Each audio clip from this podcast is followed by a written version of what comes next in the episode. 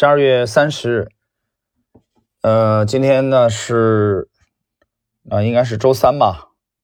那么，因为周四是二零二零年的最后一个交易日，今天呢，我们是继续高林张磊的格局观的第三集，也是这个系列啊，总共就三集。这一集来谈什么呢？没有终局。对长期主义理念的第三层理解是终局游戏的概念。商业世界的终局游戏不是一个终点，而是持续开始的起点，是一场有无数终局的游戏。换句话说，商业史从来没有真正的终局，只有以史为以终为始，站得更高，看得更远。从创业最早期的高速增长到爬坡过程中的攻坚克难，其实这些都还只是过程。因为伟大格局观的创业者会去推想行业发展到某个阶段。市场竞争趋于稳定的时候，哪些资源是无法扩张的？哪些资源具有独占性或稀缺性？再去想怎么超越这些障碍，争取更大的发展空间。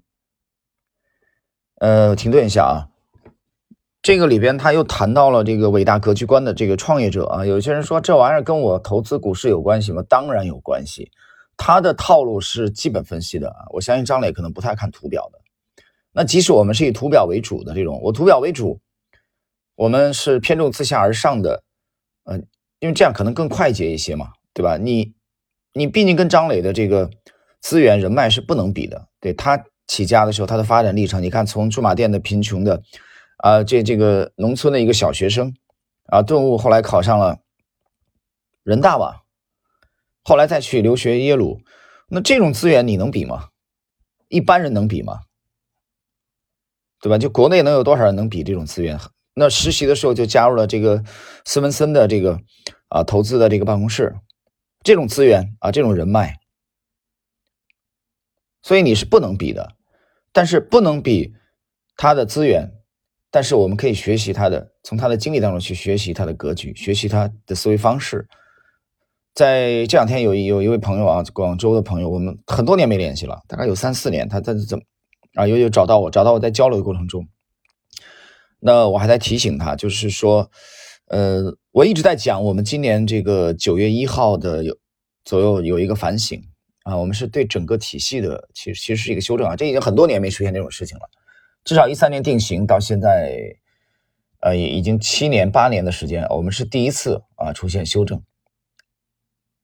是出出现一个结构性的修正，在跟他交流的过程中，我还在提醒他，因为我跟他交流，我发现他呃其实是掌握了一些我在这个是一一年啊前后的一些呃这个技术上面的东西的。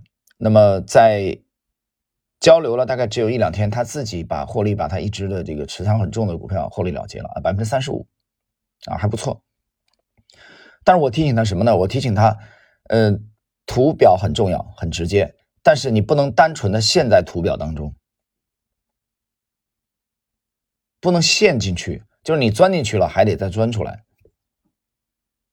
在钻出来这个过程中，你重点要去参考什么呢？其实就是格局观啊，一个行业的发展，甚至更更大的，比如说这个把查理芒格的《智慧箴言录》引进到中国的这个李路啊，他这本书我读了片段啊，读了片段，有些人说太大、太空了、太虚了。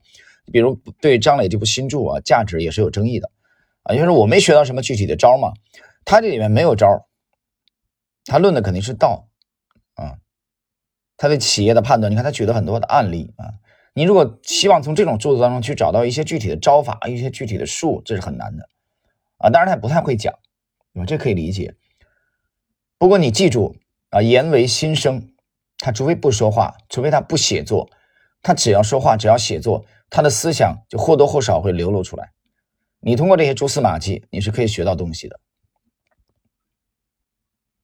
对吧？你包括两个老头帮忙，几十年来他们有多少的演讲，这都是公开的东西啊！你现在你都是免费都可以获得，不用不用掏钱的。但是你有没有坐下去，坐下来真正的去体会他们，把他们的东西融合到你的体系当中来，对吧？虽然我们以趋势投资为主，但是我们也在借鉴价投的。优势，它的优点啊，我没有说借借鉴它的这偏左侧，这倒没有。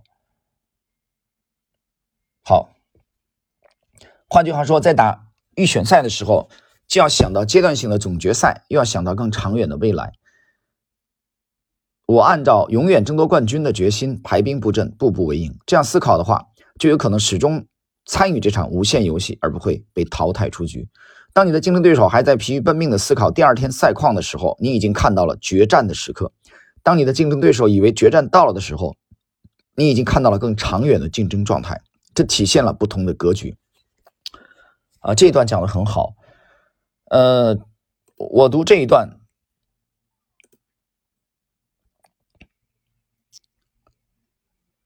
我读这一段的话，我想到了，他说你的对手疲于奔命的时候，在还在考虑第二天怎么打的时候，这个赛况你已经看到了决战的时刻，就你始终是领先他的。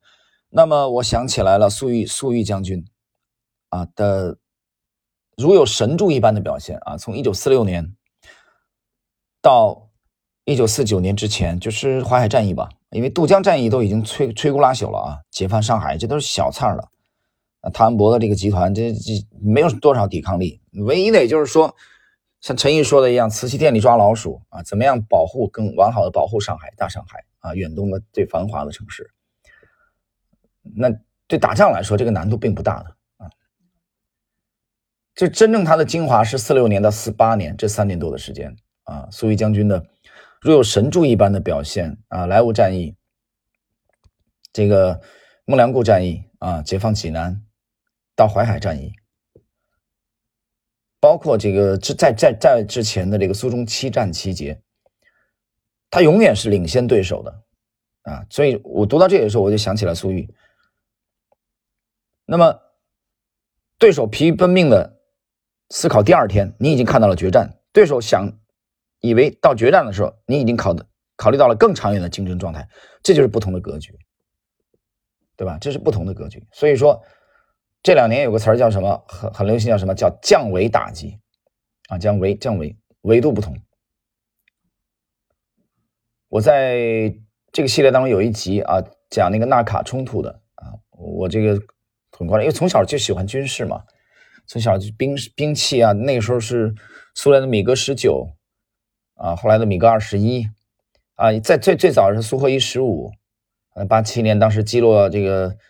韩国的这个民航飞机的时候，就对这些军军事装备当时如数家珍，很喜欢嘛。小时候也没别的爱好，除了读书，所以格局不同，那你的这个你的这个投资的啊业绩会有很大的差别，因为你境界就不同嘛。我们继续看，爱奇艺的创始人龚宇对终局游戏有自己的理解啊，在视频服务领域。要培养用户的收视粘性，就要苦练基本功。这个基本功非常烧钱，而且会不断的吞噬创业者的意志和投资人的信心。他看待这个问题的角度，决定了把烧钱换来的东西看作资本还是费用，是否相信它的未来能够产生价值。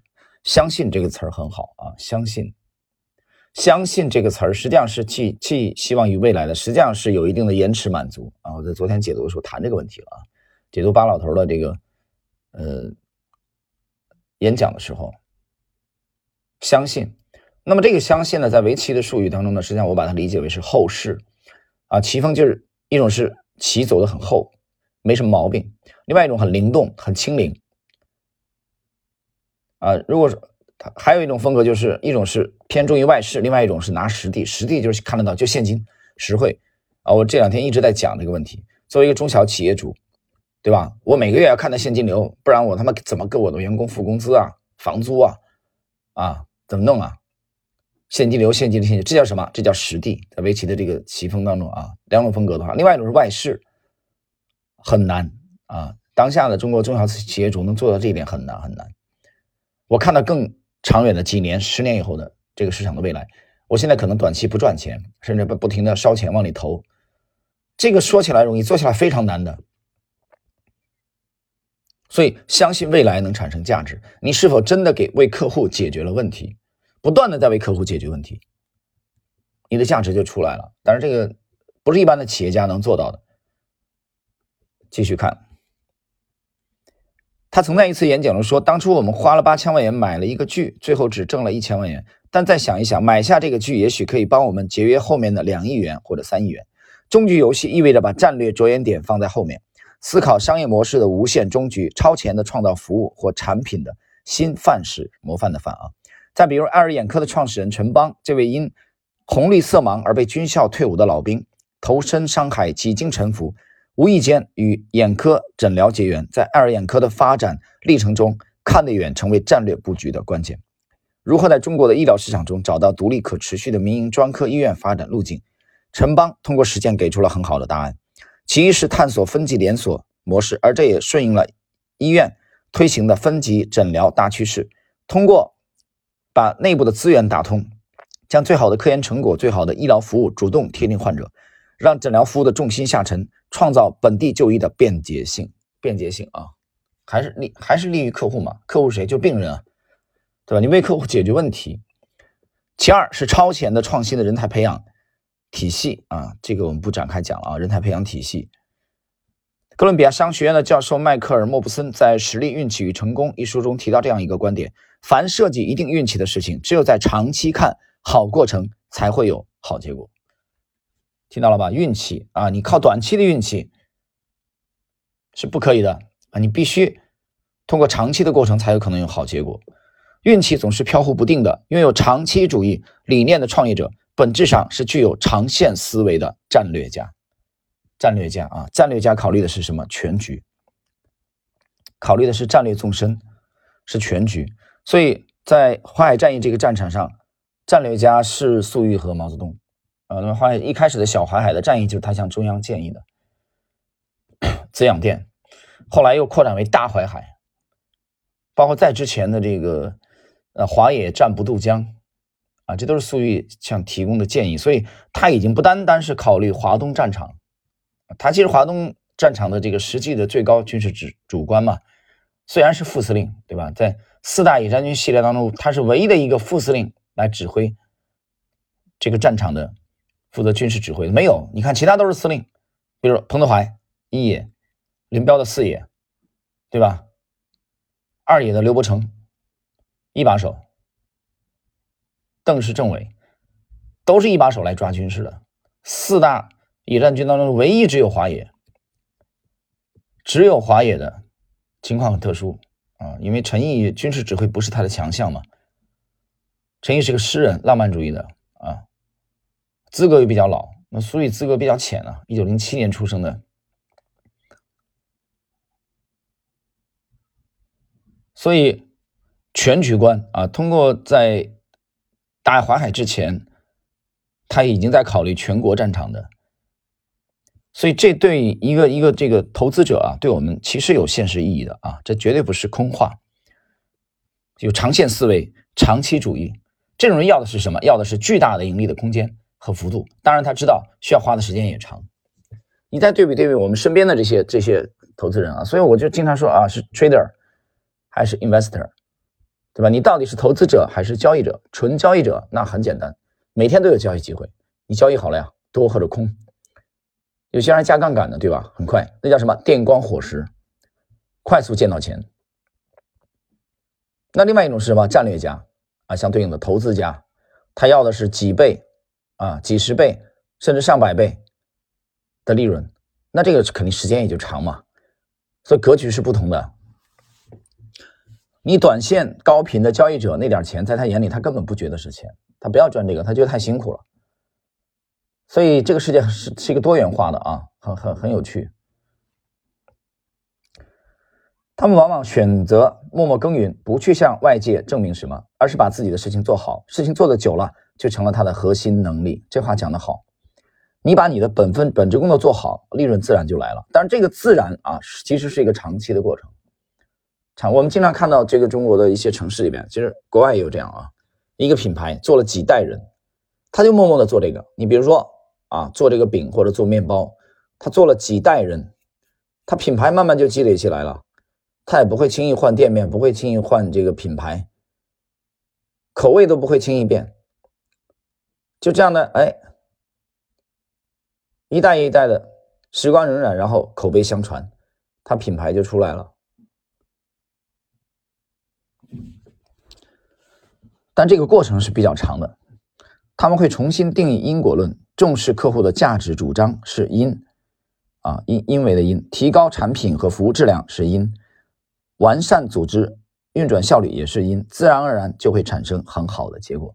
很多人出不来，在在什么呢？在于他特别着急赚钱啊！你去看，钱越少的人越着急赚钱，钱越多的人他越注重资产的安全。他说我每年能不能稳定的啊？比如你比如说你两千万啊，每年百分之十，两百万很好了。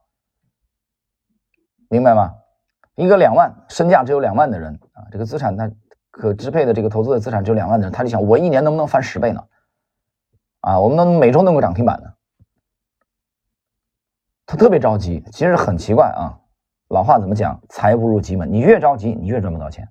为什么？因为你的能力不够。有句话怎么讲？力不到不为财，你的功力不到。财来不了，所以当下很多人很奇怪，他不愿意学习啊，不愿意花精力啊，也不愿意花金钱，最好全国免费。我告诉你，全中国一亿多股民，像你这么想的，有百分之九十九都这么想的。但是很遗憾，他们出不来，他们亏定了，思维模式已经决定了，他就这种失败者，这种 loser 的这种模式，loser 的模式怎么能可以产生一个成功者呢？可能吗？不可能。最后，因果轮回平衡调和之后来看，很多事情短期看是成本，长期看却是收益，非常经典啊！这句话讲的非常好。很多事情短期看是成本，长期看却是收益。拥有长期主义理念，把信念和持续创造价值作为安身立命之本，这是非常值得钦佩的伟大格局观。讲得好啊！那句话，举个例子啊，短期看是成本，长期看是收益。啊，我我我身边几位朋友都是这样的，比如在上海，我之前的一位好朋友赵总也是，他说我早年读书不多的啊，但是我遇到难题，我很简单，我就一招，请请吃饭。说的话都已经二十年前，啊，我就我就请他吃饭，对吧？我请这个行业牛的人吃饭，我就跟他套近乎，我请他帮我解决难题，我解决不了啊，我短期内达不到这个技术，对吧？那么一顿一顿的请，我也花时间。我也花精力啊，我也花金钱，看起来是吃亏了，所以短期看是成本，长期看他还是赚了，因为他通过和专业人士的这种接近，他在逐渐的了解啊这个行业，所以很多问题就看你是立足于短期还是长期。我告诉你，百分之九十九的人都是立足于短期。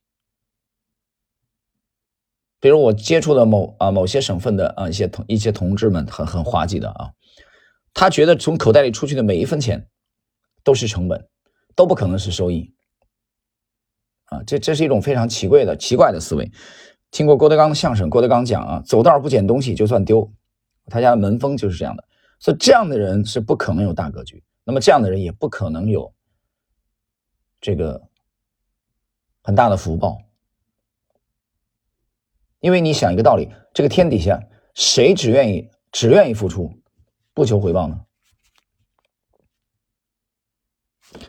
好了，我们今天的这个第三集啊，张磊的这个格局观的第三集的内容就到这里。